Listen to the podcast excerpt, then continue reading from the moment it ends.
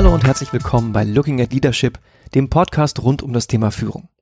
Mein Name ist Bernhard Eikenberg und ich habe es mir in diesem Podcast zur Aufgabe gemacht, Führungskräfte zu interviewen, die sowohl beruflich als auch menschlich erfolgreich sind, um mehr über ihr Führungsmindset und ihre Methoden zu erfahren. Mein Ziel dabei, euch als Zuhörerinnen und Zuhörern und vermutlich Führungskräften Anregungen zu geben, mal neue Dinge auszuprobieren und euer eigenes Mindset zu challengen und euch von den Erfahrungen anderer Führungskräfte inspirieren zu lassen. Wichtig, seht all dies bitte als Einladung zum Experimentieren. Denn keine Führungskraft ist perfekt und niemand hat die universelle Antwort auf alle Herausforderungen auf diesem Gebiet, selbst meine Gäste nicht. Daher, wenn ihr etwas entdeckt, was euch zusagt, dann probiert es aus. Setzt euch ein Zeitfenster, überlegt euch, wie Erfolg für euch aussieht und schaut, ob das Experiment einen positiven Ausgang für euch hat. So, so viel dazu kommen wir zu unserem heutigen Gast. Ich spreche heute mit Sascha Kalin. Er ist Coach für Organisationseffektivität und hilft Unternehmen dabei, Ideen für digitale Produkte mittels agiler Methoden effektiv umzusetzen. Unter seinen Kunden sind auch renommierte Marken wie Audi, BASF, Deutsche Telekom, McDonald's und Polaroid. Gelernt hat er diese Fähigkeiten unter anderem als Teamlead Components and Services beim Cornelsen Verlag, als Technical Director bei Saatchi und Saatchi Pro und als Head of Project Management bei The Impossible Project. Außerdem ist Sascha Autor des Buches 20 Brain Teaser für Scrum Masterinnen, wo er, und das finde ich einen sehr schönen Ansatz, 20 Real-Life-Situationen vorgibt und den Leser oder die Leserin fragt, wie würdest du damit umgehen, bevor er einen Lösungsvorschlag gibt, den man sich dann anschließend, nachdem er das Ganze selbst bearbeitet hat, einmal zu Gemüte führen kann, um zu verstehen, wie würde er an diese Thematik rangehen. Seine Ausbildung hat er spannenderweise als Diplom-Informationswirt bzw. Diplom-Bibliothekar abgeschlossen. Ein Sachverhalt, über den wir natürlich im Podcast auch ein bisschen sprechen. Ansonsten wird es vor allem auch darüber gehen, wie man ein Team so aufbaut, dass die Leute gut miteinander zusammenarbeiten können und was das mit Psychological Safety zu tun hat und wie man diese implementieren kann. Ein sehr schönes Zitat, das ich mir aus dem Interview mitgenommen habe und das ich euch sehr ans Herz legen kann, ist sein Credo, Prinzipien sind wichtiger als Regeln. Und was es damit auf sich hat, Darüber reden wir im Podcast und damit wünsche ich dann viel Spaß beim Zuhören. Ja, hallo Sascha, herzlich willkommen bei Looking at Leadership. Guten Morgen, Bernhard. Hi. Du hast ja einen äh, sehr außergewöhnlichen Beruf gelernt, möchte ich mal sagen. Denn dein Hintergrund ist Informationswirt oder was den Leuten wahrscheinlich mehr sagt, Bibliothekar. Warum hast du dich dazu entschieden, genau diese Ausbildung zu machen? Hm, wie oft im Leben war es Zufall.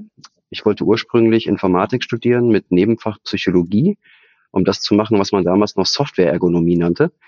Hab dann festgestellt, dafür muss ich vier Jahre Mathe studieren und habe gesagt, nee, das meine ich. Und wollte stattdessen etwas machen, ähm, ja, bei dem man tatsächlich praktisch was lernt und was tut, um gute Software zu bauen. Und ein spannendes Thema war eben damals ähm, die Visualisierung bzw. Aufbereitung von Daten zu Informationen, um dann jemanden dazu ähm, zu bringen, daraus dann Wissen zu schöpfen. Und so bin ich dann auf diesen Studiengang gestoßen. Ähm, ähm, Informations- und Wissensmanagement nannte sich das, war gerade umbenannt, hieß früher mal ähm, Archivwesen beziehungsweise Information und Dokumentation. Und dann fügte es sich noch, äh, nachdem ich angefangen hatte, dass es einen neuen Schwerpunkt am Fachbereich gab, nämlich den Schwerpunkt Bibliothek. Äh, die Ausbildung für Bibliothekare ist in Deutschland üblicherweise Sache des Landes. Und mhm. ähm, die Bibliothekfachschule in Hessen, wo ich studiert habe, äh, ist eigentlich in Frankfurt, die wurde zugemacht und wurde an unseren Fachbereich verlagert. Und so konnte ich dann quasi zwei mh, hm, Steckenpferde von mir vereinen, nämlich einmal ähm, Nachdenken über Informationen, Wissen, Daten und andererseits ähm, Bücher, weil ich nämlich ein großer Bücherfreund bin und auch früher schon in äh, Büchereien ganz wichtig, keine Bibliotheken, in Büchereien gearbeitet habe. Und dann dachte ich, das passte ganz toll. Ich habe tatsächlich nie als Bibliothekar gearbeitet. Ähm, mhm. ich habe auch die Wahl dieses Schwerpunkts später einige Male bereut, nämlich äh, während der Prüfung, okay. weil das ganz fürchterliches Zeug ist, wenn man da äh, Sachen lernt, ähm, die, wo man sich heute fragt, wozu zur Hölle? Aber so war es eben. Also auf jeden Fall, falls irgendjemand ähm, der Zuhörerin wissen möchte, äh, wie man sein Bücherregal toller organisieren kann, dann gerne an mich wenden. Ich kenne ganz viele Tipps. Was ich total spannend finde daran ist, dass das ja was, also ich sag mal, du bist ja trotzdem später auf so Positionen gelandet, wo typischerweise Leute, die äh, Informatik studiert haben, in irgendeiner Weise ähm, landen. Hast, hast als Agile Coach äh, im weitesten Sinne gearbeitet und solche Dinge. Und ähm, Das ist ein ganz anderer Hintergrund. Das heißt, ich vermute mal, dass du auch eine ganz andere Brille hast, um auf Dinge zu gucken. Und was mich interessieren würde, ist, ähm, was für Lektionen du aus dieser Ausbildung mitgenommen hast, die du später im Berufsleben, in diesem anderen Berufsleben, also eben nicht als Bibliothekar, die du da einbringen konntest und was dich da vielleicht unterschieden hat von mhm. ähm, deinen Kolleginnen und Kollegen. Ich glaube am Ende gar nicht so arg viel, denn tatsächlich ist dieses Studium ähm, ist sehr breit aufgestellt, also breit und das, das, heißt automatisch auch nicht unbedingt tief, sondern die Tiefe kommt aus einem selber. Man selber entscheidet sich für Themen, die einem mehr oder weniger gut liegen. Ähm, und bei mir war es eben von Anfang an so, mir ging es darum, nützliche, nutzbare Software zu bauen, ähm, und ich habe ja studiert Anfang der 2000er, das heißt, ich glaube, ich habe 2000 angefangen zu studieren, genau. Das heißt, ähm, da kam dieses ganze Internetthema zum ersten Mal auf. Da gab es Internetdatenbanken, das war damals noch ein Begriff, den man benutzt hat, kennt heute keiner mehr. Ähm, und da ging es eben immer darum zu sagen, wie kriegen wir denn ähm, die Daten, die wir da so alle haben, diese zig Milliarden Gigabyte, wie kriegen wir die verarbeitet, sodass jemand was, daraus, was damit machen kann. Und das ist ja die gleiche Frage, die sich ein Informatiker im Grunde genommen auch stellt. Ähm, wobei bei Informatikerinnen ähm, äh, dann häufig noch äh, eine sehr stark technische Komponente dazukommt. Die hatte ich auch, aber eben eher aus eigenem Antrieb. Mhm. Ähm, am Ende hat mir mein Studium, glaube ich, so einen Blick mitgegeben darauf, ähm, auf diesen, auf diesen Zwiespalt. Du hast Daten, was machst du damit? Wie werden aus Daten Informationen? Und wie kannst du dafür sorgen, dass jemand, eine Person aus diesen Informationen wiederum Wissen schöpfen kann. Das ist ja kein Automatismus. Ne? Also ähm, als ich angefangen habe zu studieren, gab es noch äh, die Diskussion in der künstlichen Intelligenz über Expertensysteme und all diese Dinge, die wir dann mittlerweile alle ad acta gelegt haben. Aber da, da, da begann das Nachdenken über Daten und Informationen als Entscheidungsgrundlage auf einer deutlich größeren Skalierung. Ähm, und das war ein super spannendes Thema und das kann man eben auch auf kleine Dinge runterbrechen. Also ich habe ja zwischendurch zum Beispiel äh, äh, digitales Marketing für McDonald's gemacht und habe Leuten quasi geholfen, den richtigen Burger auszuwählen, ganz platt gesagt. Aber auch mhm. da geht es ja darum, mit Informationen was zu tun, die aufzubereiten, die so darzustellen, dass andere was damit anfangen können. Ähm, und dieses Nachdenken über mentale Modelle, dieses Abstrahieren, ähm, mein mentales Modell eines Hamburgers sieht so und so aus, aber wie sieht deins vielleicht aus? Welche, welche Information ist nützlich? Welche Information ist gar nicht nützlich? Welche Information ist in bestimmten Fällen super wichtig? Ähm, das Nachdenken in diesen Kategorien, glaube ich, das ist das, was ich da besonders mitbringe. Mhm. Hatte ich das auch, ähm, während du Teams geleitet hast, in irgendeiner Form beeinflusst? Also bist du da sag mal, durch die Brille dieses äh, Informationswirts-Hintergrunds anders an Führungsentscheidungen rangegangen? Hm, das glaube ich eher nicht. Ich würde eher sagen, dass mich ähm, mein Studium insofern darauf vorbereitet hat, ähm, mich später mit bestimmten Aspekten von Management ähm, stärker zu beschäftigen. Zum Beispiel äh, mit Sensemaking. Ähm, das ist ein, ein Wissenschaftsbereich aus der Soziologie. Ähm, die zum ersten Mal beschrieben, glaube ich, Anfang der 80er. Da geht es darum, dass man sagt, ähm, alles, was um dich herum passiert, ist für dich als Mensch ein Anlass, ähm, diesem was da passiert, Sinn zu geben. Also du denkst darüber nach und versuchst das in deine Welt einzubauen. Was bedeutet das? Also du, gehst die Straße entlang und dir kommt jemand entgegen. Was heißt das jetzt? Ist, ähm, ist die Person, die dir entgegenkommt, lächelt die, guckt die grimmig, ähm, hat die einen Baseballschläger in der Hand, vielleicht ein bisschen Hahn dabei mhm. gezogen, aber ich hoffe, die, ich hoffe, die, die, die, die, die, ähm, die Grundidee kommt an. Ähm, also es geht quasi darum, dass wir ständig durch die Welt gehen und versuchen zu verstehen, was um uns herum geschieht und was das mit uns zu tun hat und wie wir uns dementsprechend verhalten sollen. Mhm. Und ähm, das hat eben ganz viel mit Informationsverarbeitung natürlich zu tun. Das hat ganz viel damit zu tun, ähm, darüber nachdenken zu können, was sind denn alles Dinge, über die wir wahrnehmen und denen wir Sinn mitgeben wollen. Und ich glaube, diese Frage ähm, ist was, was in meinem Studium ähm, nicht als Überschrift vorkam, aber so als, vielleicht nicht mal als roter Faden, aber so als, ähm, so als Grundrauschen. Ich glaube, das ist der passende, das passende Wort mhm. dafür. Ähm, und das ist sowas, was ich sicherlich mitgenommen habe, ja. Mhm. Wenn ich, wenn, wenn ich das auch, auch erst jetzt später gemerkt habe. Also damals war, war mir das gar nicht bewusst. Mhm. Und wie hast du das eingebracht? Also wie muss ich mir das vorstellen? Wie ist der Übertrag auf das Thema Führung äh, in der Praxis? Also, also wenn du dir so auf einem abstrakt, abstrakten Level diese Fragen stellst, was machst du dann anders? Ob ich was anders mache, weiß ich gar nicht. Aber worüber ich nachdenke jedenfalls ist, ähm, dass alles, was geschieht, ähm, interpretiert wird. Und zwar von jedem. Und zwar von jeder mhm. Person anders. Ähm, so der, der, der Klassiker ist so eine ganz banale ähm, E-Mail-Kommunikation. Ne? Die Bereichsleitung verkündet, was auch immer, ne? also was weiß ich. Mhm. Ähm, statt äh, Jakobs Kaffee haben wir jetzt Chibo, um Gottes Willen, Product Placement. Also statt X Kaffee haben wir jetzt Y-Kaffee. Ne? Mhm. Ähm, an sich ja gar keine große Sache, da wird halt eine E-Mail geschrieben, aber ich wette mit dir, dass ähm, fünf, sechs, sieben, zehn Leute innerhalb des Bereichs, die diese E-Mail bekommen, in dieser E-Mail irgendeinen Sinn erkennen, den die Person, die die E-Mail geschrieben hat, da nie im Leben reingedacht hat.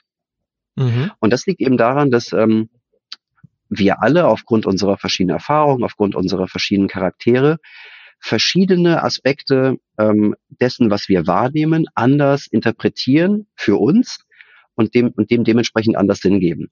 Und glaube darüber so nachzudenken, dass man immer wieder sagt, ja, ich habe dich jetzt, ich, ich, ich habe jetzt zwar diese lange E-Mail geschrieben, in der wir eine kritische Entscheidung von allen Seiten begründen und so weiter, aber das reicht noch nicht. Ähm, und ja, wir hatten jetzt den, den, äh, ein, ein, ein Bereichsmeeting und da wurde lang und breit darüber diskutiert, warum jetzt dieses und jenes so entschieden wurde. Aber auch das reicht noch nicht. Und ähm, ich glaube, was ich dementsprechend anders mache, ist, dass ich immer wieder kommuniziere über die gleichen Themen und dass ich vor allem dafür sorge, das ähm, sehr konsistent zu tun, also die Story nicht zu verändern und auch mhm. die Wortwahl, wenn es geht, äh, nicht so häufig zu verändern, nur wenn es der Kontext erfordert oder erlaubt ähm, und gleichzeitig aber eben auch ein Ohr dafür zu haben, was die Leute denn daraus meinen können. Mhm. Ähm, und ohne das zu, anti zu antizipieren, weil da, dafür sind es viel zu viele Meinungen, aber zumindest in dem Bewusstsein, ähm, ich habe jetzt was gesagt und mein Gegenüber hat davon irgendwas völlig anderes verstanden. Und deswegen muss ich sicherstellen, dass das, was ich gesagt habe, auch wirklich verstanden werden konnte. Nicht verstanden wurde, sondern verstanden werden konnte. Also dass ich mhm. ausreichend Hinweise gegeben habe auf den in Anführungszeichen von mir gemeinten Sinn. Mhm. Und das erfordert wahrscheinlich immer ein bisschen mehr Kommunikation, als man meint, oder? Oder braucht es mhm. präzisere Kommunikation? Also muss man, muss man vorsichtshalber, sage ich mal, mehr drumrum, mehr, mehr, weiß nicht, Kontext, mehr Begründung, mehr ausholen, reden, oder muss man einfach ganz besonders präzise und du sagst, du, du, du wiederholst in derselben Wortwahl und solchen Dinge, also mehr Präzision, mehr Konstanz reinbringen? Konstanz ist sicherlich ein wichtiger Punkt, ja. Ähm, Präzision mhm. auch, wenn es auf den, je nach Kontext, aber ich glaube, das Wichtigste ist tatsächlich, dass man im Kontext versucht, das, was geschehen ist, die Entscheidung, die getroffen wurde, ähm, immer wieder zu beleuchten. Und ähm, dabei fällt einem wahrscheinlich auch selber dann irgendwann mal auf, ach so, Moment mal, warte mal, wenn ich das so und so betrachte, dann heißt das ja auch das und das. Ach du lieber Gott, darüber haben wir gar nicht nachgedacht. Und sowas dann auch zu sagen. Mhm. Ähm, um den Leuten eben auf der anderen Seite, also nicht nur eine Möglichkeit zu geben, dass was geschehen ist in ihrem mentalen, in ihrem mentalen Modell sinnhaft darzustellen, sondern auch das eigene mentale Modell so ein bisschen ansatzweise zu zeigen. Um Gottes Willen, du kannst es nicht zeigen. Ne? Wenn du ein Modell zeigst, dann denkt der mhm. andere mhm. so wie du. Das willst du ja gar nicht, um Gottes Willen. Aber mhm. was du ja schon möchtest, ist, dass die Person, die dir gegenüber sitzt, auch deinen Standpunkt und deinen, ähm, deine, deine Denke zumindest verstehen kann. Warum ist das so für dich? Und darüber mhm. sollte man, glaube ich, aussprechen. Das ist was, was, glaube ich, oft vergessen wird. Also es wird oft über die Entscheidung gesprochen und die, und die Vorteile und die Nachteile der drei Optionen. Und dann hat man sich für B entschieden, weil. Mhm. Aber worüber man nicht spricht, ist, warum, wie kam es denn überhaupt zu diesen Kategorien? Warum sind die Kategorien, an denen wir entschieden haben, überhaupt die relevanten? Mhm. Ähm, und was ist meine eigene Meinung? Mhm. Also völlig unabhängig davon, welche Entscheidung getroffen wurde und was und was denke ich selbst darüber. Und auch das sind und auch das sind ja letztlich alles Hinweise, die du den Menschen um dich herum gibst, das was geschehen ist zu begreifen. Und je mehr Hinweise du gibst, desto besser können die Menschen begreifen. Bis zu einem gewissen Punkt, wenn du Menschen mit Informationen zupflasterst, dann ist mhm. natürlich auch wiederum zu viel. Das heißt, man muss schon die nötige Balance finden. Man muss auch gucken, dass das, was man sagt, im Englischen würde man sagen on topic ist, also nicht irgendwelche Geschichten am Wochenende habe ich und so weiter, sondern das ja. muss schon mhm. zu dem passen, worum es mhm. geht. Ne? Muss schon mhm. echt, eine echte Information sein und nicht einfach nur rauschen. Mhm. Hast du, ähm, also fällt dir jetzt spontan ein, ein konkretes Beispiel ein, ähm, wo, ohne jetzt Namen zu nennen oder sowas, wo sowas passiert ist, vielleicht auch schiefgegangen ist und wie es dann äh, entweder hätte laufen sollen oder wie es dann vielleicht korrigiert wurde? Wir hatten mal die Situation, dass wir eine sehr, ähm, also eine, eine Entscheidung getroffen haben, von der wir wussten, dass sie sehr kontrovers diskutiert werden würde von äh, den äh, Kolleginnen. Mhm. Mm, da ging es um einen bestimmten Prozess ähm, eben in der Entwicklung von Produkten, die mhm. zum Teil dezentral entwickelt wurden, dann aber zentral wiederum integriert werden sollten. Und ähm, ich war an dieser zentralen Position und hatte den Auftrag, ähm, dafür zu sorgen, dass diese Integration flüssiger läuft. Und damit sie flüssiger läuft, ähm, mussten wir für die Teams, die draußen dezentral entwickelt haben, Vorgaben entwickeln. Ähm, das war jetzt an sich gar nichts Dramatisches, aber es war eben ein Eingriff in die bis dato relative Freiheit, die die, die, die, die, die ähm, äh, genossen. Wir haben also diese Entscheidung verkündet und gesagt, pass auf Leute, ähm, von jetzt an versuchen wir das mal so und so zu machen. Es gibt da die und die Gründe für.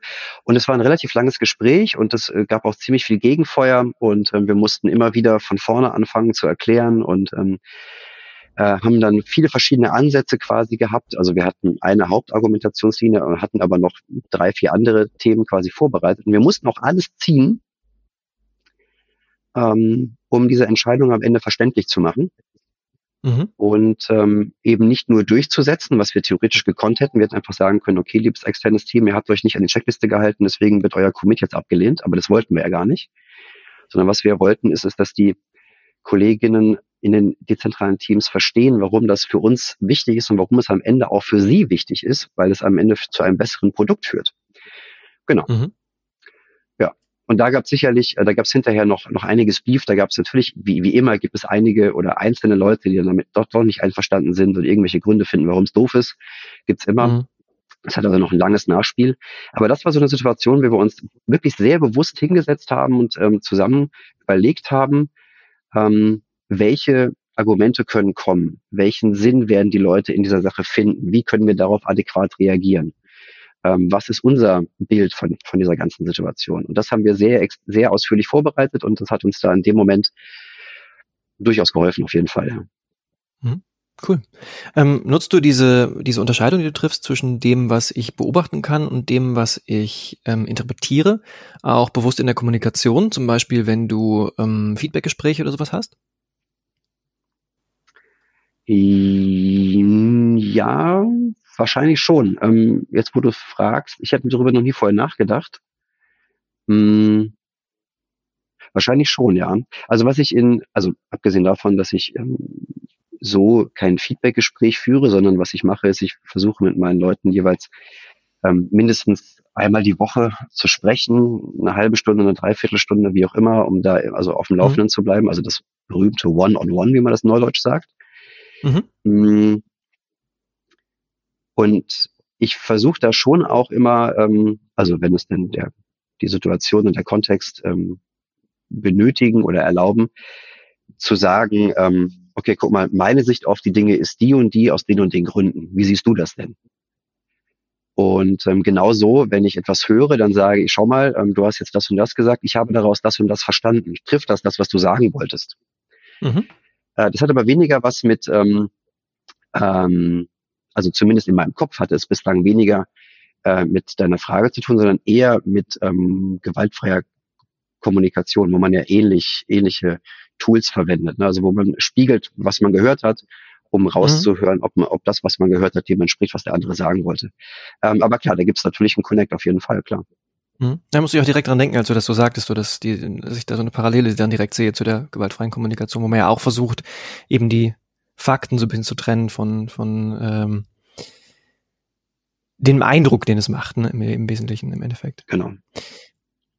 Cool, vielen Dank. Ähm, ich fand noch interessant äh, deine, deine Wortwahl in einem anderen Kontext, ähm, nämlich du bist Coach für Organisationseffektivität. Nicht das, was man ja normalerweise eher hört äh, Organisationseffizienz. Das ist ja bestimmt ein, ein sehr bewusst gewähltes Wort. Wo liegt für dich der Unterschied zwischen Effektivität einer Organisation und Effizienz einer Organisation? Ähm, Also ähm, tatsächlich sage ich, dass es bei mir um, äh, um wirksame Organisationen geht. Mhm. Und mit einer wirksamen Organisation meine ich eine Organisation, in der Arbeit in Leistung überführt wird, in einem möglichst wirksamen Gra Maß. Ähm, und in den Kontexten, in denen ich meistens unterwegs bin, geht es weniger um die Kosten-Nutzen-Relation als mhm. eher um ähm, Ziel und Ergebnis. Mhm. Ähm, das hat was damit zu tun, dass ähm, Kosten-Nutzen in vielen Fällen äh, nur dann wirklich zentral sein sollte, wenn das Produkt, das du hast, ähm, quasi fertig ist, wenn du an dem so gut wie nichts mehr tun musst. Also mhm. wenn du zum Beispiel Strom verkaufst oder wenn du ähm, eine Bäckerei hast. Ja. Ähm, natürlich gibt es dann immer noch einzelne Dinge, die du optimieren kannst, na klar, aber das meiste davon hat, hat dann was mit Kosten-Nutzen zu tun. Ähm, mhm. Die Produkte, an denen ich zumeistens arbeite, oder die, an denen die Teams arbeiten, mit denen ich arbeite, ähm, die haben oft einen anderen Fokus, weil das ähm, zwar nicht unbedingt Innovationen sind, aber es sind zumindest neue Produkte. Das heißt, für das Unternehmen zumindest mal neu. Meistens sogar auch für den Markt neu. Das wäre dann quasi ideal. Ähm, denn wenn ein Unternehmen versuchen würde, irgendwas nachzubauen, was es am Markt schon lange gibt, dann stellt sich die Frage, warum macht man das eigentlich? Aber ähm, das passiert auch häufig. Genau, das heißt, ähm, bei, ähm, für mich geht es um Wirksamkeit, für mich geht es vor allem um Wirksamkeit von Führungsarbeit. Mhm. Ähm, und in dem Sinne ähm, ist mir die, ähm, jetzt muss ich wieder überlegen, was was ist, ist mir die, ähm, äh, Effiz die, Effik die Effizienz lieber als die Effektivität, genau. Ich glaube, so rum ist es. Ich, ich, ich, muss, ich muss immer in, in Wikipedia nachgucken, weil ich mir das ums Verrecken nicht merken kann. Ähm, ich glaube, du meinst genau. es gerade andersrum, oder? Die Effektivität lieber als die Effizienz, die Effizienz Kosten-Nutzen-Relation, die Effektivität die Wirksamkeit. Genau, genau, genau. Ja. Mhm. Äh, dann, dann lass uns wirklich von Wirksamkeit und, und Kosten-Nutzen-Optimierung ähm, sprechen. Ähm, dann dann stelle ich mir so ein bisschen die Frage, merkst du, dass das in manchen Köpfen anders ist. Also als, anders als du es siehst und anders als du meinst, dass man es machen sollte. Also sie, siehst du Führungskräfte, die äh, in, in diesem Produktentwicklungsbereich eher schon direkt auf die Kosten-Nutzen-Relation schielen, ähm, als auf die Wirksamkeit der Prozesse, der des Teamaufbaus und so weiter, äh, wofür sie ja verantwortlich sind. Mhm. ähm, Kosten-Nutzen ist sicherlich ähm, in den meisten nein, was nicht in den meisten, in vielen Unternehmen ein sehr wichtiger Punkt. Ähm, das hat am Ende, also die offizielle Ausrede dafür, dass es immer was mit Budgets zu tun hat. Mhm. Ähm, und wer schon mal einen Projektantrag in welcher Form auch immer ausgefüllt hat, der weiß, was ich meine. Das heißt, du musst zu Beginn des Projekts sagen, was wird es kosten. Ja. Wenn du jetzt zu Beginn des Projekts aber hast du eine ungefähre Ahnung dessen, was du wahrscheinlich am Ende des Tages haben wirst als Produkt, als Ergebnis, ähm, aber so wirklich richtig festnageln kannst du es ja meistens nicht. Und deswegen ist diese vorhergehende Festlegung auf einen Kostenrahmen natürlich für den restlichen Projektverlauf, der manchmal deutlich länger ist, als man ursprünglich mal gedacht hat, mhm. ähm, schon immer so ein so ein Schatten, der so über dir schwebt irgendwie, ne? Und du musst ja dann auch regelmäßig reporten, also und du, und, und oft reportet man ja nicht den, den, also man reportet den Projektfortschritt, aber was man tatsächlich reportet, ist die ausgegebenen Gelder. Also mhm. mit anderen Worten, ein Kosten-Burndown quasi, aber nicht mhm. ein Zielerreichungs-Burn-up. Mhm.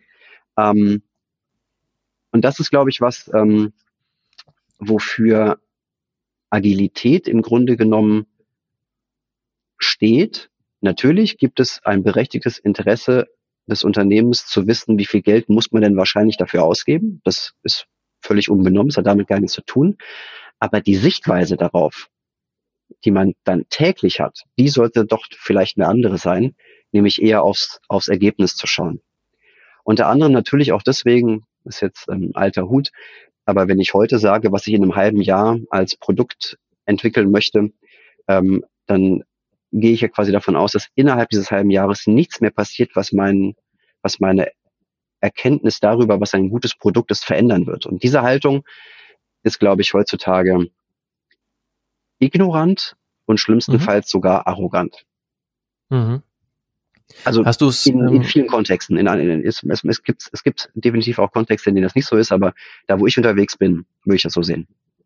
Mhm. Ja, insbesondere wenn das, wenn, wenn die Sachen zum ersten Mal gemacht werden, und das ist bei Software ja durchaus eigentlich fast immer so, ähm, ist es einfach nicht so, dass man, dass man aus einer in die Zukunft schauenden, aus einem in die Zukunft schauenden Blick heraus ähm, wirklich planen kann, verlässlich planen kann, was da kommen wird. Ne? Genau. Ähm, aber würde mich interessieren, ob du es schon mal irgendwo anders und besser gelöst gesehen hast. Also äh, ob entweder ihr als Team oder ähm, es sogar ein Unternehmen gab, was das Problem anders angegangen ist. Also Standard ist ja tatsächlich dieses, ich fülle ein Projekttemplate in irgendeiner Form aus und, und schätze mein Budget. Ähm, meistens ohne Anpassung später. Äh, hast du es schon mal besser erlebt? Einige Male ja. Ähm, das, ähm, die Frage des, des, des Budgets bleibt. Also es, es gibt ja diese Bewegung Beyond Budgeting, ähm, auch schon vergleichsweise alt ist, die aber nie wirklich ernsthaft Traction bekommen hat, äh, weder Deutschland noch, noch international, ähm, weder in Deutschland noch international. Mhm. Aber die haben ein paar ganz schlaue Ideen, wie man ähm, von diesem Budgetgedanken wegkommt und eher zu einer dezentraleren Finanzsteuerung. Und das erlaubt dann wiederum viel leichter äh, ein agiles Vorgehen zu etablieren. Ich habe agile Projekte gesehen, ähm, auch in großen Konzernen, die sehr erfolgreich waren. Ähm, und das lag in den Fällen, in denen ich es gesehen habe, jedenfalls ähm, an einzelnen Handelnden, die für sich selber beziehungsweise für ihre Teams oder ihre Bereiche Freiraum erkämpft haben. Ähm, mhm. Die haben das erkämpft ähm, und da war ich glücklicherweise einige Male Teil ähm, eines solchen Erkämpfens. Die haben sich das erkämpft durch kontinuierlich gute Leistung. Und diese kontinuierlich gute Leistung haben sie dadurch geschafft, dass sie mit trojanischen Pferden gearbeitet haben, so ein bisschen. Ähm, also mhm. zumindest, ähm, wenn man der offiziellen Sprachregelung folgen würde. De facto wussten alle, was passiert, aber man hat eben ähm, andere Worte dafür benutzt um das zu ermöglichen. Und nachdem dann klar war, okay, das funktioniert tatsächlich so, dann hat man ähm, diese trojanischen Pferde quasi nicht mehr gebraucht.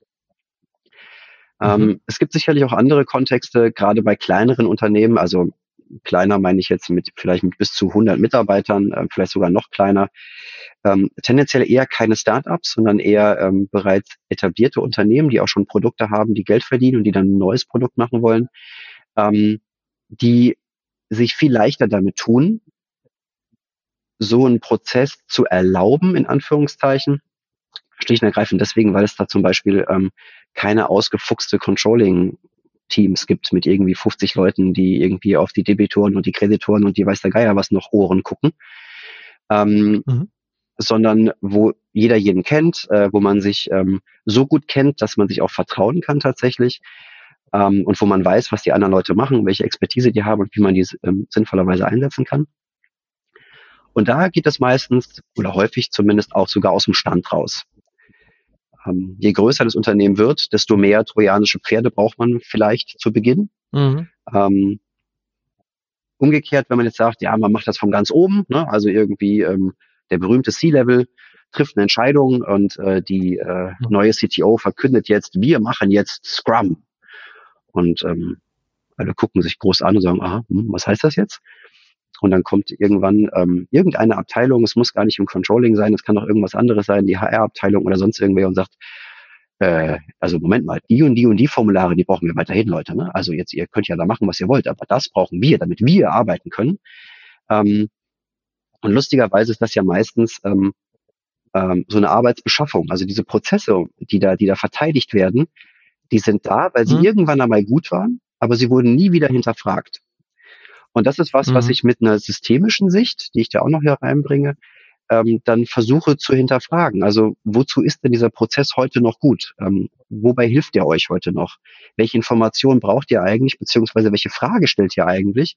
Und welche Informationen können wir euch dementsprechend geben, damit ihr diese Frage beantworten könnt, ohne dass wir jetzt diese Formulare ausfüllen müssen, die zu dem, was wir machen, überhaupt gar nicht mehr passen. Mich interessieren diese, diese trojanischen Pferde mal ein bisschen genauer. Wie genau sieht so ein trojanisches Pferd aus? Was muss ich mir darunter vorstellen? Das ist einfach ein Projekt mit ein paar Worthülsen drumrum und es steckt noch nichts richtig dahinter. Das klingt nur toll und man macht mal ein Budget dran und das Budget ist großzügig gesetzt, so eine Art Puffer oder ähm, was steckt da genau hinter? Also diese großzügige Budgetsetzung ist sicherlich eine Möglichkeit, ist wahrscheinlich der Klassiker. Ähm, mhm. eine andere ist so eine, so eine plötzliche Umwidmung. Also man hat irgendwie für irgendein Projekt hat man sehr viel Geld bekommen. Äh, das Projekt, aus welchem Grund auch immer, kann aber nicht gemacht werden. Also nimmt man das Geld und gibt es woanders aus. Mhm. Ähm, das passiert auch gerne mal. Ähm, und dann ähm, gibt es sicherlich auch trojanische Pferde, die man mit viel Engelszungen, also die, die kaum noch sozusagen als trojanisches Pferd zu erkennen sind, sondern fast schon als das, worum es eigentlich geht, die man dann mit viel Hängen und Würgen durchboxen kann. Mhm. Ähm, genau. Das Problem an diesen trojanischen Pferden ist, ähm, je leichter sie als trojanisches Pferd zu erkennen sind, desto mehr Energie braucht man, um sie durchzuboxen. Und je mehr Energie man darauf verwendet, desto weniger Energie hat man für andere Sachen, nämlich zum Beispiel für die eigentliche Aufgabe, nämlich dafür zu sorgen, dass wir die richtigen Produkte bauen. Ähm, deswegen ist das immer so ein zweischneidiges Schwert. Ne? Man kann für solche Dinge kämpfen, aber wie viel Energie hat man und wie, wie sehr lohnt es sich dafür zu kämpfen, mhm. wenn man ja eigentlich mit seiner Energie ein ganz anderes Ziel erreichen sollte, ja. muss, darf, wie auch immer. Mhm.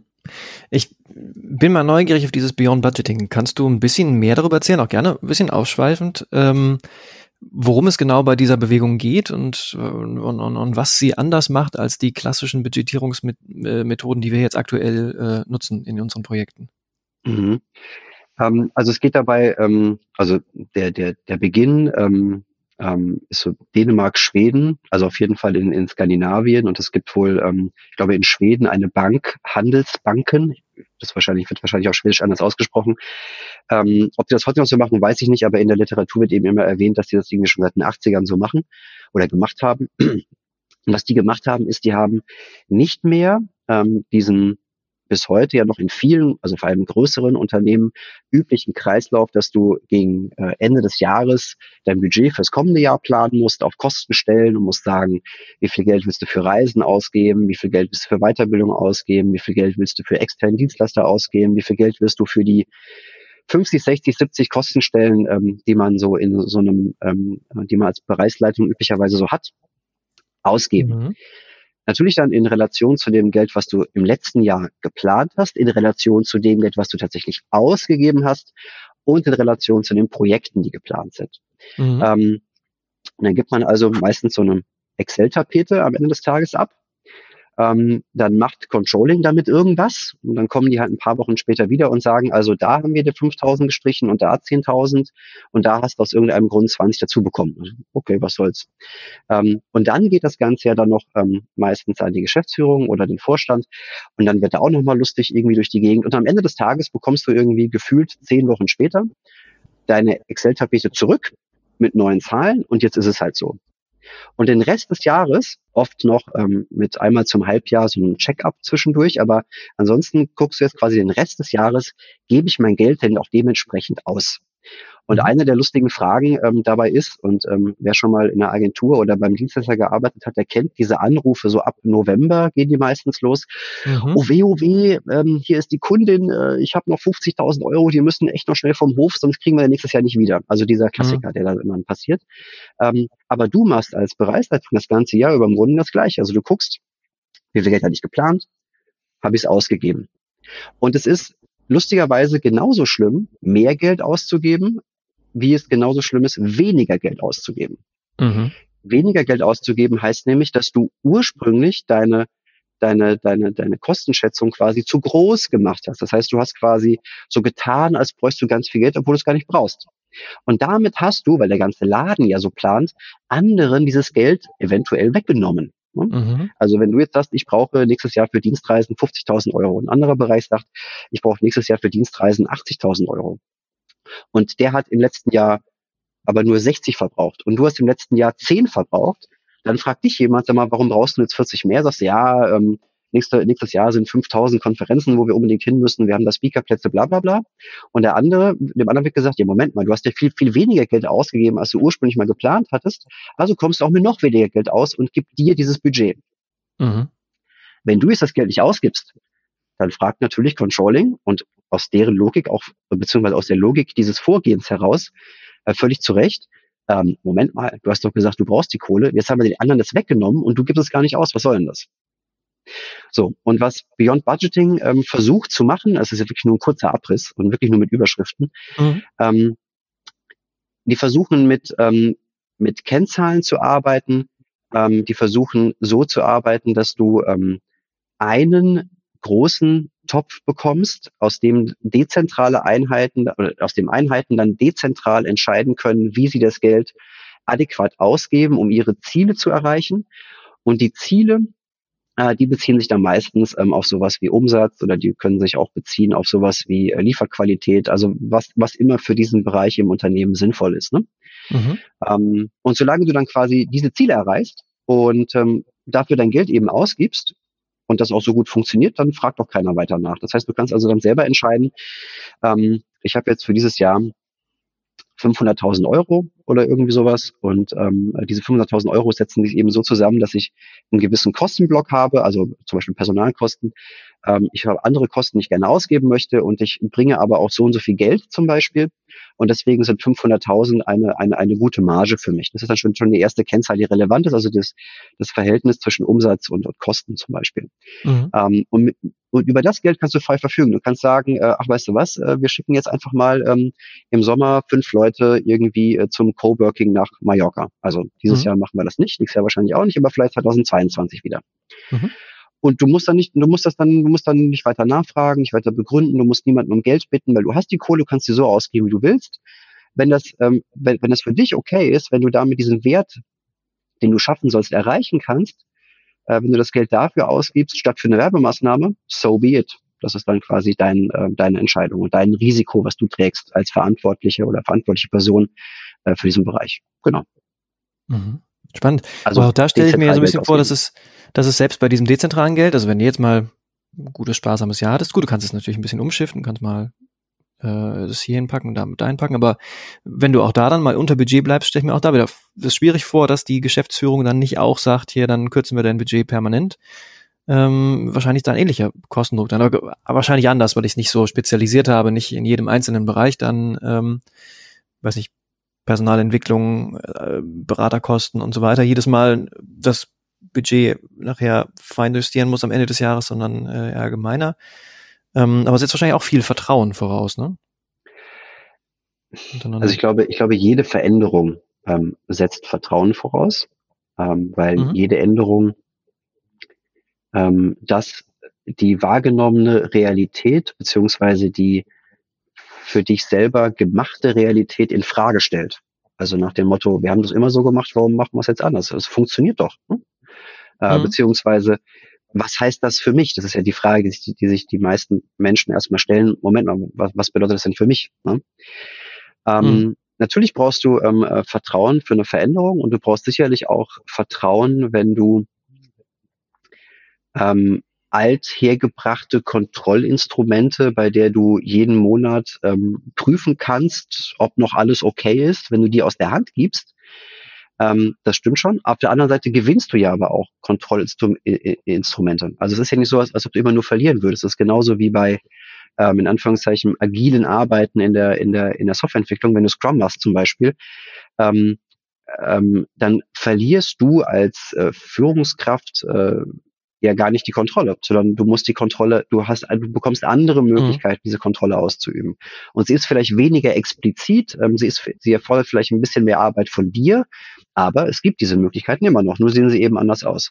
Und so ist es, denke mhm. ich, bei, bei Beyond Budgeting auch. Das Spannende, wie gesagt, daran ist, ähm, also ich habe das, ich glaube, es gibt auch gar keinen Fall äh, von irgendeinem Unternehmen aktuell, die das wirklich großflächig so machen.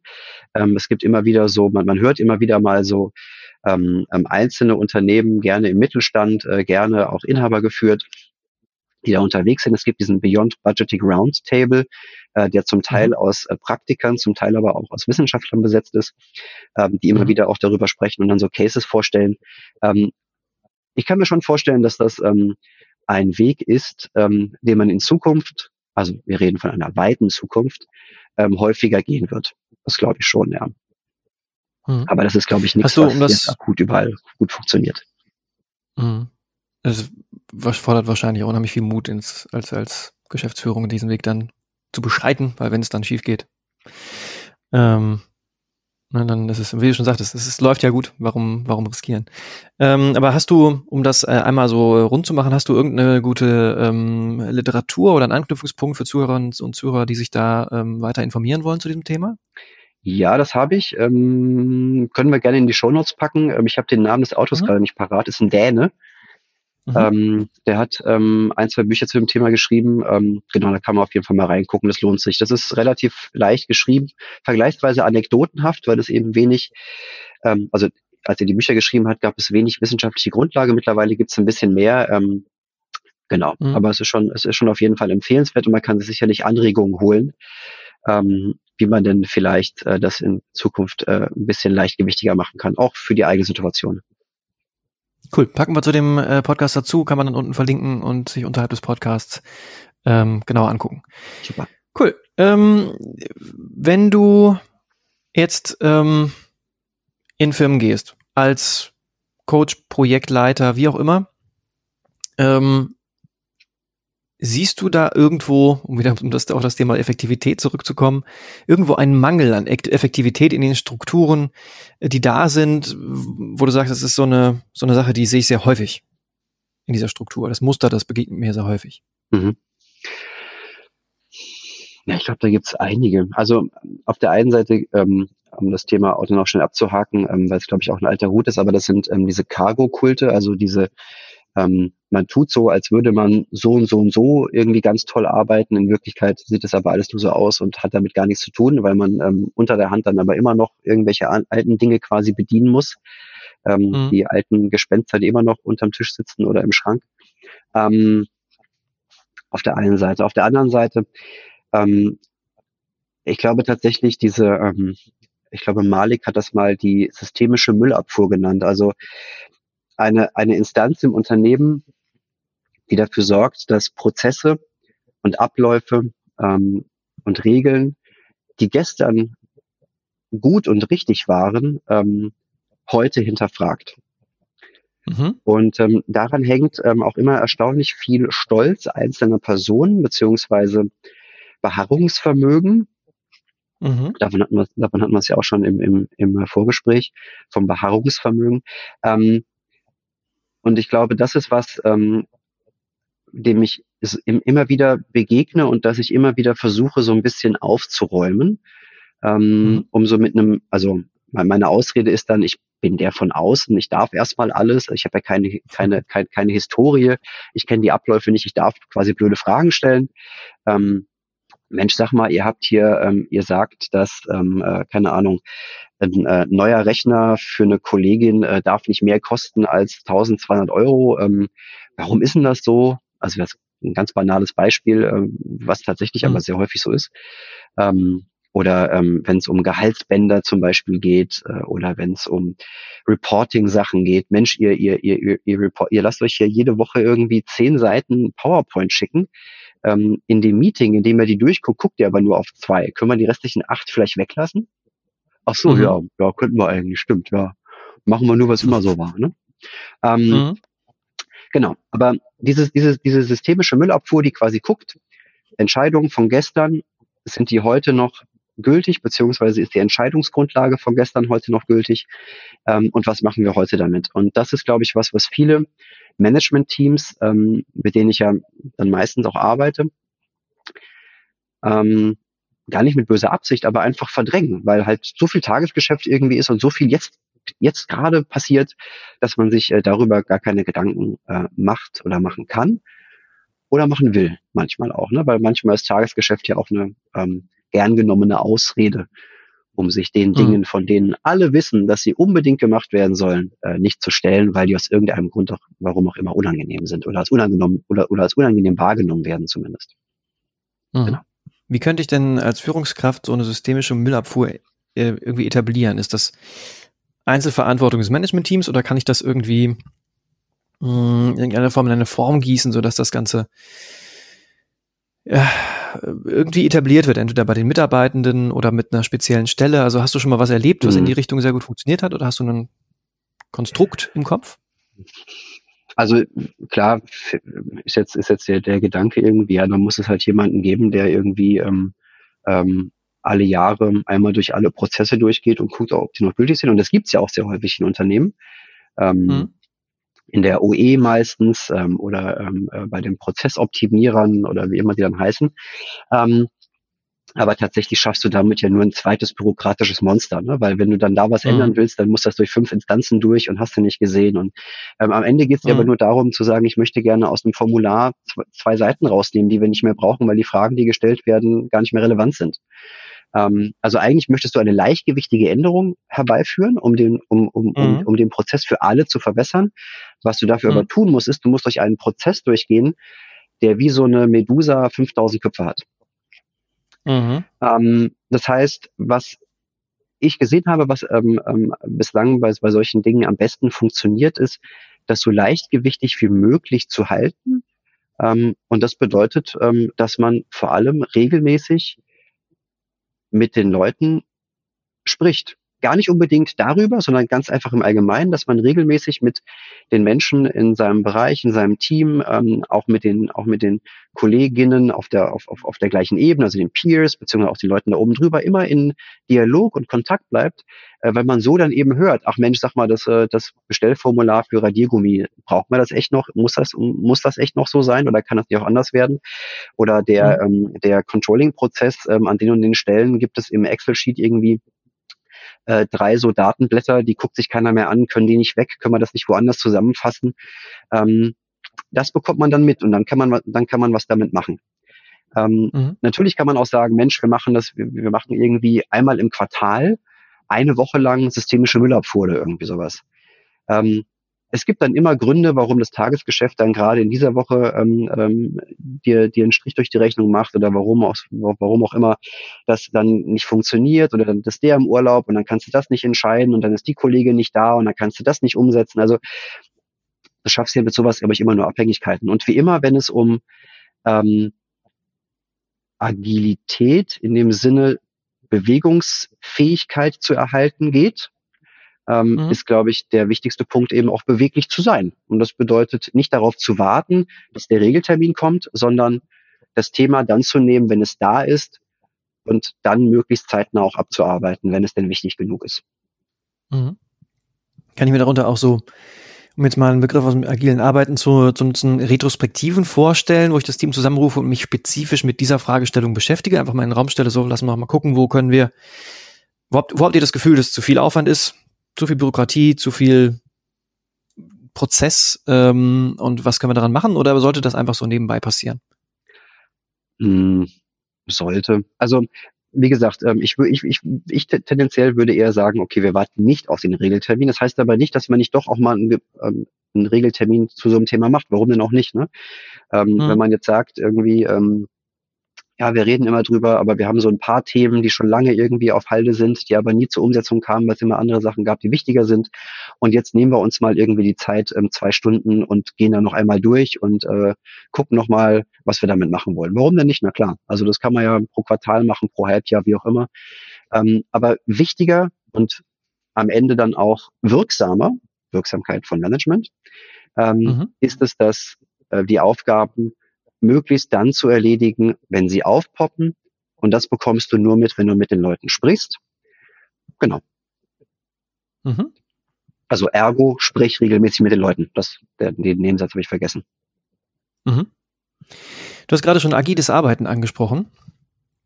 Ähm, was ist es für dich? Agiles Arbeiten wird ja immer sehr unterschiedlich aufgefasst. Also was wäre deine Definition von agiler Arbeit? Was macht das aus? Hm. Ähm, ich bin ja ein ziemlich früher Unterzeichner des Agilen Manifest. Ich habe euch mal nachgeguckt, ich bin der 496. oder 97. Ähm, Unterzeichner. Und mhm. ähm, tatsächlich glaube ich, ähm, vor allem das, was da drin steht, ähm, ist ähm, ähm, äh, wichtig und richtig. Und ähm, am Ende geht es um ähm, die Aufrechterhaltung von Beweglichkeit, sodass du auf Veränderungen sinnvoll agieren kannst. Also sinnvoll heißt in dem Fall im Rahmen deines Kontextes und mhm. im Rahmen deiner Ziele. Und es geht nicht um das Befolgen von irgendeiner Methode. Ähm, es geht auch nicht um das Befolgen irgendeines Regelwerks. Es geht nicht um äh, Scrum by the Book oder was auch immer. Mhm. sondern es geht darum, ähm, die Prinzipien zu verinnerlichen, die ähm, äh, mhm. zum Manifest führen. Es gibt ja die zwölf Prinzipien der agilen Softwareentwicklung. Und da geht es ja um Themen wie äh, Prioritäten, es geht um äh, Requirements, es geht um äh, Liefergeschwindigkeit, es geht um die Leute und wie die arbeiten, es geht um Motivation, es geht um Informationsweitergabe und so weiter und so fort. Und diese Prinzipien ähm, sind, glaube ich, die, oder für mich sind es diese Prinzipien, die agiles Arbeiten ausmachen. Natürlich hast du, kannst du nicht immer alle, alle zwölf gleichzeitig gleich gut hochhalten. Das ist auch klar. Man muss immer situativ entscheiden, was ist jetzt gerade wichtiger, worauf lege ich mehr, mehr, mehr Augenmerk. Das ist immer ein Lavieren. Es gibt nicht den einen goldenen Pfad, den du lang laufen kannst, sondern du musst immer so ein bisschen gucken, okay, die Grenzen verschieben sich gerade nach links und rechts, so gehen wir lang und so. Das ist sicherlich immer so. Und auch das gehört aber eben zum agilen Arbeiten. Ähm, diese ständige Veränderung und die Reaktion auf diese Veränderung ähm, zu ermöglichen, zu verinnerlichen und umzusetzen. Also in anderen Worten, nicht da zu sitzen und zu sagen, oh, hier ist ja gerade auf alles, alles anders geworden, was heißt denn das jetzt? Sondern mit einer gewissen mhm. Offenheit, man könnte auch sagen Neugier, aktiv auf die Veränderung zuzugehen und zu sagen, okay, und, und was heißt das jetzt für uns? Was können wir daraus für uns machen? Was ist daran was, was, was ändert sich, ähm, wie, wie äh, gehen wir darauf ein, wie können wir uns dementsprechend verändern, was müssen wir tun, damit das für uns immer noch sinnhaft ist. Ähm, und das ist für mich mhm. ähm, agiles Arbeiten. Das ja hat seinen Ursprung in der Softwareentwicklung, ähm, ist aber, wenn man es so runterbricht, auch auf auch in anderen Bereichen sicherlich anwendbar.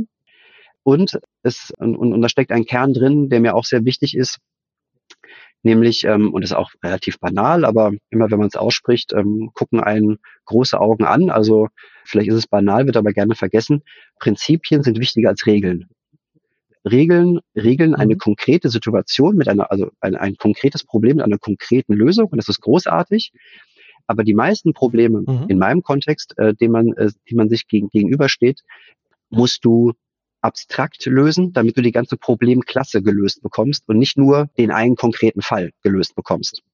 Ähm, mhm. Und was du hier tun möchtest, ähm, auch das ist, ähm, also daran glaube ich ganz, ganz fest, dass das der Kern von äh, wirksamem Management ist, ist nicht, dass du möglichst wirksam eine Entscheidung triffst, wenn du jetzt eine Managerin bist, sondern dass du mhm.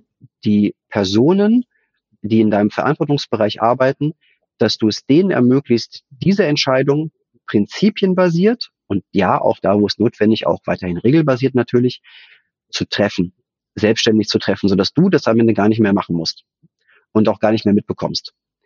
Und auch das mhm. gehört ähm, ganz stark ähm, zum, zum agilen Arbeiten. Mhm.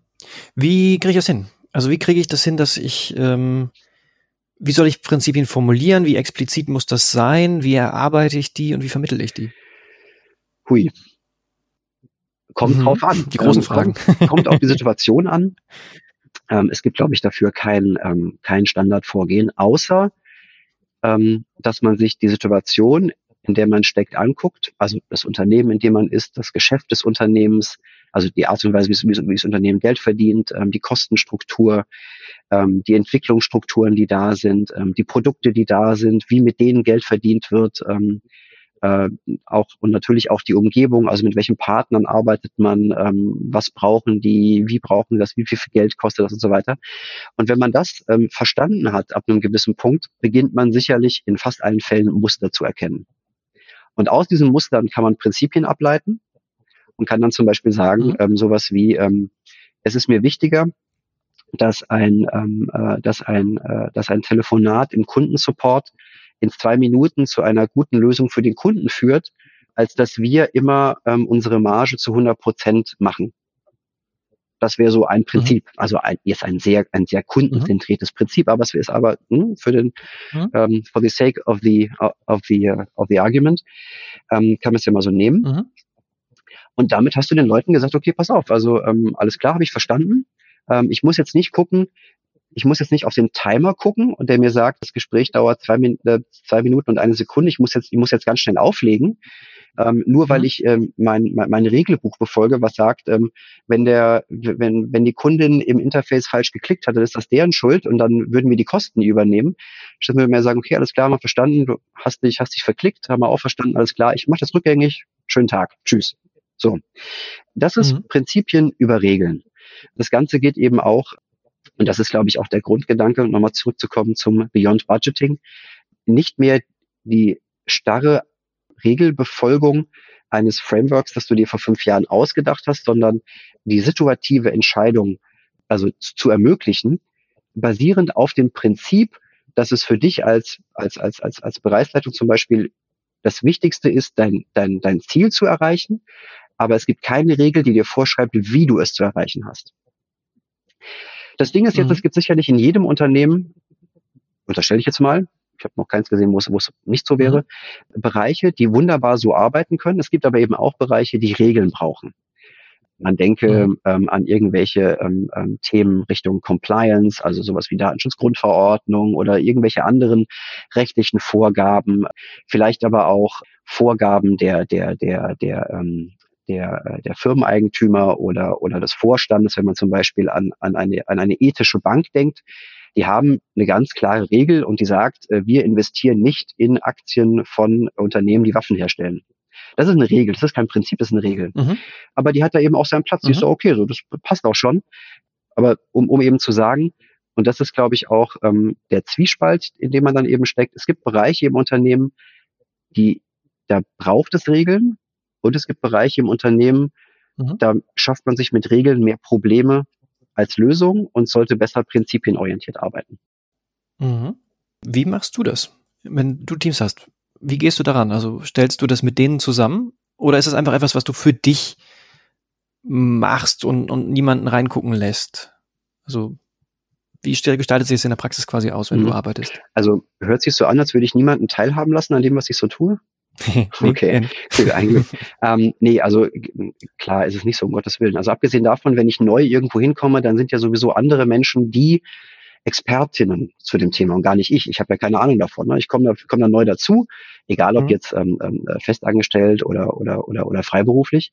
Ähm, das gilt ja auch für die gilt ja auch für andere Kolleginnen und Kollegen, die in einem ähnlichen Bereich unterwegs sind wie ich. Also du kommst in eine Situation, die kennst du erstmal nicht. Ne? Du kennst mhm. vielleicht ein, zwei Leute, hast du schon kennengelernt während der Bewerbungsgespräche, wie auch immer, vielleicht sogar das ganze Team, wenn du Glück hattest.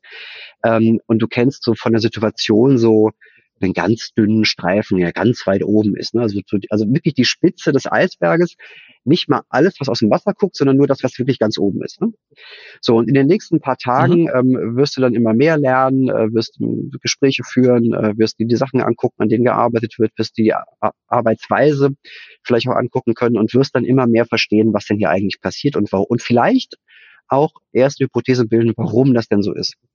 Und wenn man das ausreichend gemacht hat, wie lange das dauert, das kommt auf den Einzelnen, das kommt auf die, auf die Situation an, aber irgendwann hat man für ein bestimmtes Thema sicherlich genug verstanden, um zu sagen, ach guck mal, hier ist was, das ist, glaube ich, nicht ganz rund. Oder hier ist was, das hemmt uns. Mhm. Oder hier ist was, das läuft total super. Warum machen wir das da drüben nicht genauso? Ähm, und dann kann man loslegen und mhm. kann anfangen, mit den Leuten darüber zu sprechen und kann sagen, pass mal auf, ich habe hier gesehen, hm, würdest du das auch so sehen? Was ist denn deine Einschätzung dazu? Und da geht es gar nicht darum, dass man sich Verbündete sucht, sondern es geht immer noch darum, dass die Leute, die länger im Unternehmen sind, ähm, die eher die Expertinnen dafür sind als du selber. Mhm. Und gleichzeitig ähm, haben, sind die Leute ja auch in ihrer Aufgabe, in ihrer Rolle aus einem bestimmten Grund, also vielleicht, weil die besonders gut in dem sind, worum es da geht. Und da wirst du natürlich die Meinung der mhm. Leute haben und nicht irgendwie ne, Genau. Und so fängt man dann an zu sagen, okay, guck mal, lass uns doch mal da reingehen, lass uns mal gucken, was wir da machen können. Lass uns doch mal da reingehen, lass uns doch mal schauen, was wir hier machen können. Gemeinsam, ähm, dann kann man vielleicht ähm, Arbeit ähm, auch tatsächlich abgeben und kann sagen, pass mal auf, ja, super, ich sehe das genauso wie du. Ähm, ähm, hättest du die Kapazität, hättest du Lust, dich dem Thema zu widmen, alles klar, go for it, viel Spaß. So oder bei mhm. anderen Sachen dann eben ähm, das selber zu machen oder das ähm, nach links abzugeben, nach oben, was, was immer in der Situation erforderlich ist. Aber wichtig ist eben erstmal beobachten, mhm. verstehen, Hypothesen bilden, über die Hypothese mit anderen Leuten sprechen und dann anfangen zu handeln.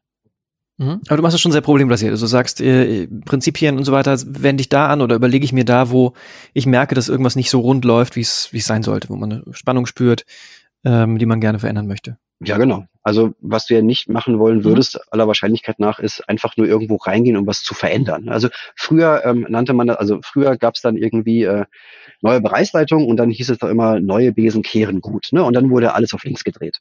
Mhm. Ähm, und das wird ja mhm. immer noch gerne gemacht. Ja. Also ich kenne genug Unternehmen, ähm, habe auch selber in welchem gearbeitet, wenn dann nicht alle zwei Monate eine Restrukturierung in welcher Form auch immer kam, dann, dann war der Vorstand unglücklich. Ne? Dann, dann dachten die, die würden ihre Arbeit nicht mhm. machen. Es passiert ja also häufig genug immer noch, dass man das so von oben ohne nachzudenken macht. Mhm. Und wir hatten ja im Vorgespräch auch darüber gesprochen, ähm, wie kommt es denn, dass dann Unternehmen trotzdem noch funktionieren? Na, das liegt eben daran, dass es in allen Ebenen darunter, also natürlich auch in der Vorstandsebene, aber dass es einzelne Personen gibt, die trotz des Systems erfolgreich oder wirksam arbeiten und so Erfolg fürs Unternehmen herstellen mhm. oder sichern. Ja, was ich, was ich dachte, ist ähm, gerade weniger, also ich kann natürlich ein Prinzip einführen, um eine Veränderung herbeizurufen.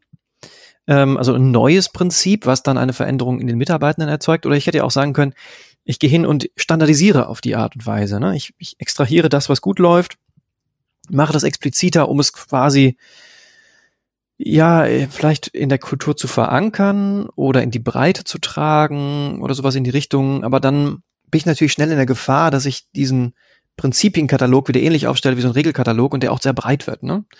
Wenn ich, wenn ich versuche, all meine Essenz dessen, was gut funktioniert, irgendwie in Prinzipien zu gießen. Ja, klar, genau. Also abgesehen davon, dass es ähm, ähm, selbst wenn du in der gleichen Funktion bleibst, ähm, vielleicht Aufgaben gibt, die zwar erstmal ähnlich aussehen, die am Ende aber ein anderes Vorgehen, für, für, für die am Ende ein anderes Vorgehen wirksamer wäre. Und ja, du hast dann zwar ein mhm. Team, das auf eine bestimmte Art und Weise arbeitet und sehr erfolgreich so arbeitet. Und jetzt nimmst du das als Blaupause, um es bei den anderen zu, zu, zu implementieren, ohne vielleicht noch darauf zu gucken, aber passt denn das auch zu denen? Na, das ist so, also mhm. das ist ja im Grunde genommen das, ähm, womit Berater ihr, ihr, ihr, ihr Geld verdienen. Ne? Die kommen dann mit dem Spotify-Modell, kommen zum Mittelständler, der hat irgendwie mhm 200 Mitarbeiter, wenn es viel ist, ähm, davon sind 50 in der Softwareentwicklung und auf einmal sollen die Spotify-Modell machen, diese 50 Leute, also ein Modell ähm, adaptieren, was für 3000 gemacht wurde, noch mehr, keine Ahnung, ne? ist natürlich Krütze. Mhm. Also der, der, der, der Gedanke, dass es Blaupausen gibt, die, oder Best Practice, das ist ja der offizielle Name dafür, die mhm. solche Probleme lösen, ich glaube, das ist auch zumindest anachronistisch. Es mag, es ist, es, also ja, mhm. je mehr Commodity, je mehr Standard, je mehr fertig in Anführungszeichen dein Produkt ist, je mehr du es nur noch aus dem, aus dem Regal nehmen musst, um es zu verkaufen, ähm, desto eher kann man vielleicht sowas machen. Aber je mehr du von diesen Bereichen mhm. wegkommst, je mehr du dahin kommst, wo, wo, wo die Frage eher ist, was machen wir morgen, anstatt wie verkaufen wir, was wir haben, mhm. Desto mehr wird dich so ein Vorgehen sicherlich hemmen. Und desto mehr gibt es auch kein Best Practice. Also abgesehen davon, ähm, früher gab es mal diesen Spruch, ähm, ähm, äh, niemand wurde jemals rausgeschmissen, weil er IBM gekauft hat. Ne? Und das ist ja so ein mhm. bisschen die, die Quelle dieser ganzen Geschichte. Und Best Practice ist so ein bisschen vielleicht so eine Sichtweise darauf nach dem Motto, guck mal, wir haben mal im Markt geguckt, was machen denn andere so? Wir machen das jetzt auch so, nicht weil es zu uns passt, sondern weil andere das auch so machen. Ja? Mit anderen Worten, wenn es mhm. schief geht, ist nicht meine Schuld. Wir haben ja auf den Markt geguckt. Wir haben ja geguckt, ja. was, was da vielleicht gut funktioniert.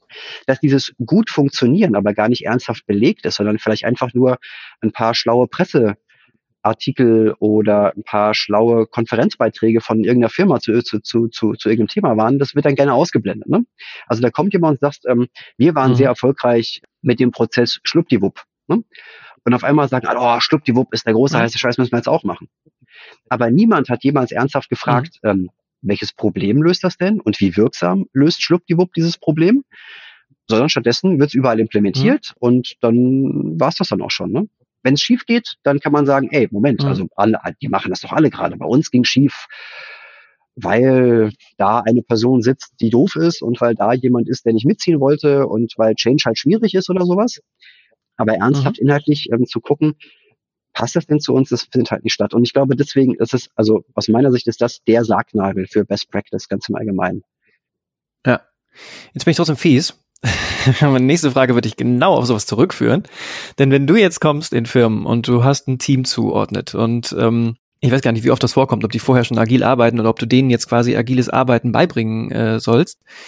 Ähm, wenn du das Team in Richtung Agilität bringst, was sind denn Dinge, die du sagst, die sind wirklich verallgemeinerbar und sollten in den meisten Teams gemacht werden. Also mhm. völlig unabhängig vom Kontext. Gibt es da überhaupt irgendwas, was agiles Arbeiten im Allgemeinen äh, charakterisieren sollte, wie das aussehen sollte? Oder, oder ist das einfach wirklich mhm. komplett mhm. unterschiedlich also, von Ort zu Ort? Ähm, einerseits gibt es ähm, die zwölf Prinzipien, die im agilen Manifest aufgeschrieben sind. Und das ist auf jeden, das sind auf jeden Fall schon mal ähm, zwölf mhm. Themen, die in fast allen Situationen Relevanz haben. Sicherlich wird dann das eine Prinzip mehr Relevanz haben mhm. als das andere und es gibt vielleicht auch mal eins, was gar keine Relevanz hat, aus welchem Grund auch immer. Ähm, das gibt sicherlich, aber diese zwölf sind, auf jeden Fall ein guter Startpunkt zumindest. Ne?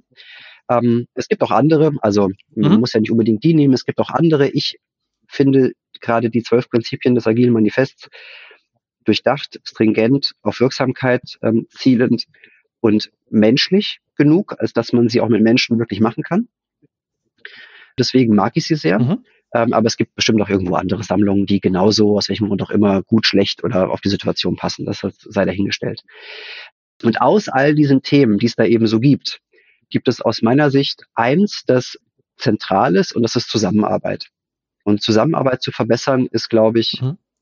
In jedem Team, egal, also in jedem Team, in jedem Bereich, in jedem Unternehmen, ähm, eine zentrale Aufgabe, die man nicht ignorieren darf und ähm, aus meiner Sicht mhm. entsteht Zusammenarbeit. Also ist, ist das vor allem ist das vor allem Führungsaufgabe, weil es in Anführungszeichen vorgelebt werden muss, mhm. nicht in Anführungszeichen, es muss vorgelebt werden. Und das mhm. funktioniert vor allem so, dass du eine Basis erstmal schaffst. Und diese Basis besteht aus einem stetigen zeitlichen Investment in Vertrauen, Respekt und Sicherheit.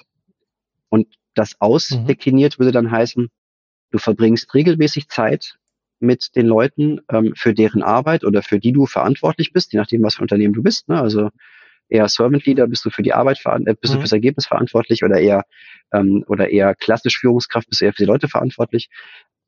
Zeit mit denen zu verbringen, mit denen zu reden, eben das One-on-One, -on -One, das ist was ganz Banales, das sollte jede Führungskraft, jeder, der irgendwie Führungsaufgabe irgendwie hat, sollte das tun, glaube ich ganz fest dran.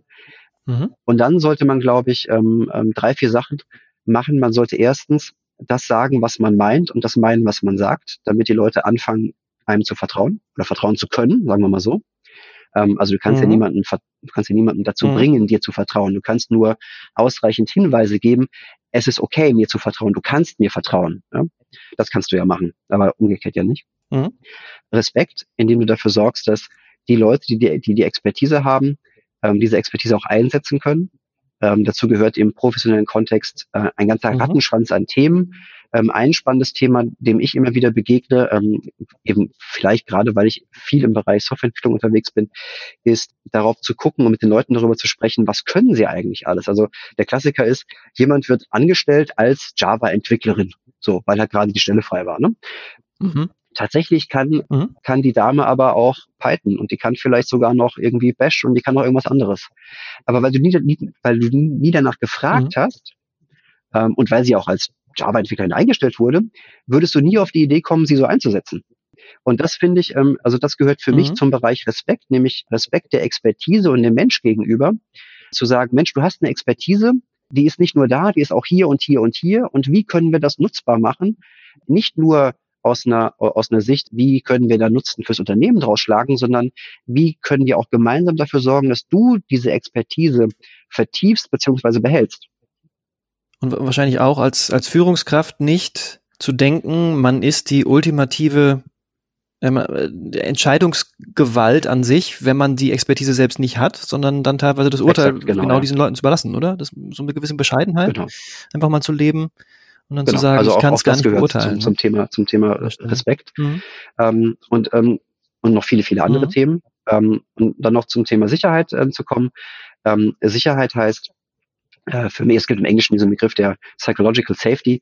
Ich finde, das klingt sehr groß mhm. und sehr riesig, meint aber, glaube ich, was relativ, also wie immer sind die einfachen Sachen die schwierigen, meint, dass ja. es ähm, für alle im Raum völlig okay ist, ähm, ihre Meinung zum Thema zu sagen dass jede Person gehört wird, dass ähm, niemand weggeschickt wird. Also es sind relativ simple Sachen, die man aber im Zweifelsfall auch erst vorleben muss, damit ähm, die Menschen ausreichend Hinweise darauf bekommen, dass dieses Verhalten nicht nur okay ist, sondern vielleicht sogar erwünscht ist. Und noch viel wichtiger, und das ist, glaube ich, bei Safety der ganz entscheidende Punkt, also wenn wir an sowas wie ähm, sexuelle Belästigung denken, wenn wir an blöde Witze denken, wenn wir an Mobbing mhm. denken, das negative Verhalten mhm. Konsequent bestrafen, hört sich in dem Kontext vielleicht ein bisschen seltsam an, aber genau darum geht's ja, klar zu machen, das geht mhm. nicht. Ja. Mhm. Und es, es, es, es gibt ja auch so diesen Reflex, ähm, also jedenfalls ähm, in der größeren Gesellschaft, wenn ein Verbrechen geschieht, dann kon konzentrieren sich immer alle auf die Person, die das Verbrechen verübt hat. Ne? Also dann wird dann die Mörderin mhm. gesucht, ne? Oder ähm, äh, oder der der der der der Räuber wurde mhm. verhaftet. Aber niemand schreibt darüber, wie es den Opfern geht. Und ich glaube, als Führungskraft und das hat auch wieder mhm. wieder eben zeigt auch dieses Thema Sicherheit ein, ist es wichtiger, den Leuten, ähm, die da den der böse mitgespielt wurde, den Rücken zu stärken mhm. und so zu zeigen, das Verhalten mhm. der anderen war nicht okay, statt nur auf die anderen einzuhauen, ohne den Leuten, denen übel mitgespielt wurde, den Rücken zu stärken. Ich glaube, so, so sollte man es machen. Ähm, aber auf jeden Fall sichtbar und plakativ, damit eben auch alle ausreichend Hinweise bekommen, okay, das Verhalten ist akzeptiert, aber das da wird nicht toleriert. Mhm. Und das ist Sicherheit. So, und ähm, wenn du als Führungskraft diese Zeit investierst in in die Zusammenarbeit mit deinen Leuten, in Vertrauen, Respekt und Sicherheit. Und wenn die verstehen, wie du tickst, dass sie sich auf dich verlassen können, dass du sie respektierst, dass sie dich auch respektieren können, weil du ja auch vielleicht eine, eine, eine Expertise hast, beziehungsweise in deiner Rolle gut funktionierst und weil klar ist, dass hier Sicherheit herrscht für die fachliche Meinung, für die, für die, für die, für die persönlichen Präferenzen, für was auch immer, dann kann Zusammenarbeit im Team auch äh, deutlich besser entstehen als in allen anderen ähm, Situation. Und das ist, glaube ich, von allen Sachen, die es gibt, also ausgehend von den zwölf ähm, agilen Prinzipien, ähm, die im Manifest so stehen und die woanders ähnlich stehen. Ähm, aber das ist, glaube ich, ganz zentral. Mit den Leuten Zeit verbringen, um eine mhm. Atmosphäre zu schaffen, in der Vertrauen, Respekt und Sicherheit herrschen. Mhm. Super, vielen Dank. Wir nähern uns dem Ende unseres Podcasts. Ähm, aber ich würde diesen Podcast auf keinen Fall beenden, bevor ich jemanden, der, wie er sagt, äh, Bücher so sehr schätzt und auch Bibliothekar ist, nochmal zu fragen, was sind denn Bücher, die du als Führungskraft im Laufe der Zeit schätzen gelernt hast? Also eins oder mehrere, äh, was auch immer dir einfällt, wo du sagst, das hat auch was verändert in mir. Also das habe ich gelesen und danach habe ich gesagt, mhm. ja, okay. jetzt bin ich anders. Ähm, ja, da gibt es tatsächlich einige, ja. Aber ich versuch's mal auf drei runterzubrechen, ähm, einfach nur mhm. weil drei eine schöne Zahl ist. Also einmal ähm, mhm. jede Person, die Softwareentwicklung macht, sei es selbst als Softwareentwicklerin, sei es als Führungskraft, als Architektin, als was auch immer, als, als Scrum Master, keine Ahnung, jeder, der mit Softwareentwicklung zu tun hat, sollte mhm. alle zwei Jahre spätestens ähm, Extreme Pro Programming Explained von Kent Beck lesen. Das ist das Buch über, über XP. Ähm, mhm. Das ist das Buch, in, in, ähm, ähm, aus dem Pair Programming und viele andere Dinge kommen. Kent ist nicht nur einer der ähm, Co-Autoren des Agilen Manifests ähm, und der, der in Anführungszeichen der Erfinder von mhm. Extreme Programming, sondern er ist auch der menschlichste Autor zu dem Thema, den ich bislang gelesen habe. Es macht unglaublich viel Spaß, dieses Buch zu lesen, weil es eben mhm. nicht ja, höhere Wirksamkeit äh, und wir müssen besser werden, äh, sondern er argumentiert immer aus einer sehr humanen Perspektive. Das ist großartig. Es macht sehr viel Spaß, das zu lesen. Man, man, man fühlt sich mhm. beim Umblättern immer so ein bisschen geflauscht und gestreichelt. ähm, und gleichzeitig lernt man wiederum ganz, ganz, ganz viel äh, Möglichkeiten und Tools kennen, die man vielleicht mal ausprobieren könnte. Also das Ding regelmäßig zu lesen, ist bestimmt kein Fehler. Ein anderes Buch, das mhm. für mich ähm, sehr wichtig war, ist äh, Sensemaking in Organizations ähm, von Carl Weig. Das ist ähm, ein Primer fürs Thema Sensemaking, eigentlich geschrieben als ähm, als ähm, ähm als Fachbuch äh, für für Soziologiestudierende ist, glaube ich, von 81 oder 82 oder irgendwie sowas, die, die, die, die erste Ausgabe. Und da gibt er einen Überblick über dieses Thema Sensemaking aus ganz verschiedenen ähm, ähm, Sichtweisen, also aus ähm, Sichtweise der Soziologie, der Ökonomie, der Psychologie. Und es geht immer um Sinneswahrnehmung beziehungsweise Sinngebung aus der Wahrnehmung heraus aber eben aus diesen verschiedenen Aspekten beleuchtet. Das ist ganz, ganz großartig und ähm, ist, glaube ich, ein super Einstieg in das Thema. Mhm. Ähm, und am Ende steht ähm, dabei, bei all den Dingen, die da vorgestellt werden, geht es immer um ähm, Anschlussfähigkeit von Kommunikation und Informationsverständnis. Genau. Und Anschlussfähigkeit von Kommunikation ist ja auch so ein Thema ähm, aus der aus der aus der aus der Systemtheorie, aus der systemischen Denke. Und wenn ich jetzt an alle Bücher zum Thema Systemtheorie denke, die es so gibt, also es gibt sicherlich ähm, von Luhmann ein, zwei Sachen, die man da ganz großartig lesen kann. Ähm, ich habe ja gesagt, ich schaffe drei, aber jetzt kann ich mich gar nicht entscheiden. Vier, fünf sind auch okay. Es äh, gibt den, es gibt den äh, Dirk Becker, ähm, der ist äh, Prof in Bielefeld ähm, und er hat ein Buch geschrieben über Postheroismus im Management. Und ich glaube, das wäre da meine Nummer drei. Das ist in der Systemtheorie verankert. Und da geht es eben darum, dass man sagt, mhm. ähm, die Zeit des weißen Ritters, nicht der weißen Ritterin wohlgemerkt, ne? also die Zeit des weißen Ritters, die ist vorbei. Mhm. Es gibt nicht mehr die Einzelperson, die das ähm, für den mhm. Rest des Ladens rettet, durch welche Aktion auch immer, sondern Erfolg ist immer eine Leistung des gesamten Systems, der gesamten Organisation aller beteiligten Personen. Und dementsprechend hat sich auch Führung jetzt anders zu verhalten. Genau. Und das ist, ähm, ja, genau. Das mhm. sind, glaube ich, die drei Bücher, die ich da gerne mitgeben wollen würde. Cool. Das ist schon mal wieder sehr, sehr, sehr, sehr weit oben auf der Leseliste gelandet gerade. Vielen Dank dafür. Ja, ähm, herzlichen Dank dafür, dass du dabei warst. Es war ein, ein sehr, sehr interessanter Austausch, wo ich viel mitgeschrieben und mitgenommen habe. Und äh, gerade dieses Zitat, Prinzipien sind wichtiger als Regeln, ähm, werde ich mir mal hier ähm, groß auf eins der Postnets notieren. Vielen Dank dafür. Ja, damit wünsche ich dir noch einen schönen Abend und wir verabschieden uns für heute von Looking at Leadership. Danke sehr. Großartig, danke dir, Bernhard.